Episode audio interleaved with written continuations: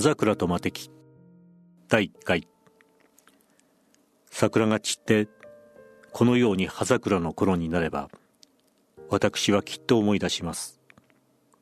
とその老婦人は物語る。今から35年前父はその頃まだ存命中でございまして私の一家と言いましても母はその7年前私が13の時にもう他界なされてあとは父と私と妹と3人きりの家庭でございましたが父は私18妹16の時に島根県の日本海に沿った人口2万余りのあるお城下町に中学校長として赴任してきて格好の借家もなかったので町外れの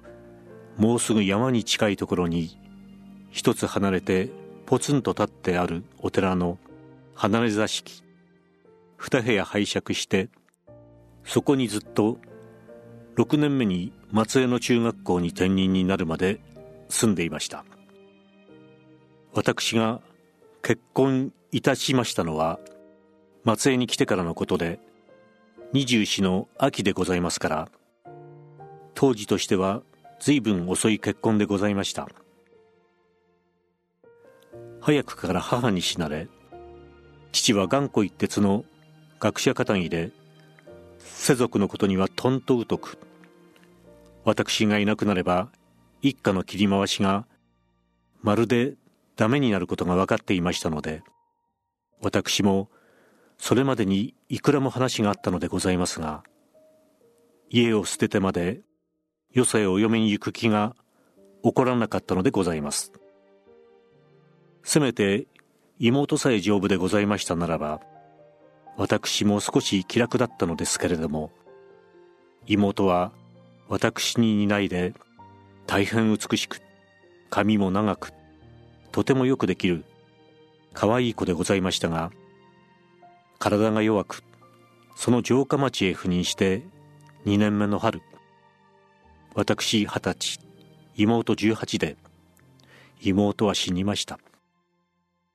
その頃のこれはお話でございます。妹はもうよほど前から行けなかったのでございます。腎臓結核という悪い病気でございまして気のついた時には両方の腎臓がもう虫食われてしまっていたのだそうで医者も100日以内とはっきり父に言いました。どうにも手の施しようがないのだそうでございます。一月経ち二月経ってそろそろ100日目が近くなってきても私たちは黙って見ていなければいけません。妹は何も知らず割に元気で終日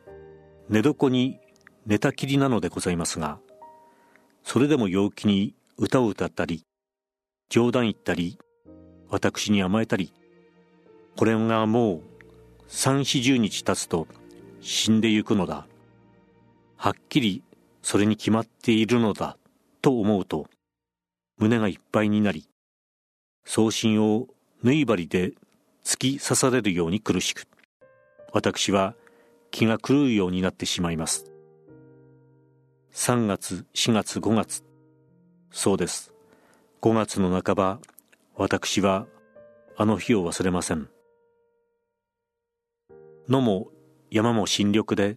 裸になってしまいたいほど暖かく。私には新緑が眩しく目にチカチカ痛くって一人いろいろ考え事をしながら帯の間に片手をそっと差し入れうなだれて野道を歩き考えること考えることみんな苦しいことばかりで息ができなくなるくらい私は身もだえしながら歩きました。ドーンドーンと春の土の底からまるで十万億度から響いてくるようにかすかなけれども恐ろしく幅の広いまるで地獄の底で大きな大きな太鼓でも打ち鳴らしているようなおどろおどろした物音が絶え間なく響いてきて私にはその恐ろしい物音が何であるか分からず本当にもう自分が狂ってしまったのではないかと思いそのまま体が凝結して立ちすくみ突然わっと大声が出て立っていられずペタンと草原に座って思い切って泣いてしまいました。後で知ったことでございますがあの恐ろしい不思議な物音は日本海大海戦軍艦の大砲の音だったのでございます。東郷提督の命令一家で露国のバルチク艦隊を一挙に撃滅なさるための大激戦の最中だったのでございます。ちょうどその頃でございますものね。海軍記念日は今年もまたそろそろやってまいります。あの海岸の城下町にも大砲の音がおどろおどろ聞こえてきて町の人たちも生きた空がなかったのでございましょうが私はそんなこととは知らずただもう妹のことでいっぱいで半気違いのありさまだったので何か不吉な地獄の太古のような気がして長いこと草原で顔も上げずに泣き続けておりました。日が暮れかけてきた頃私はやっと立ち上がって死んだようにぼんやりなってお寺へ帰ってまいりました。姉さんと妹が呼んでおります。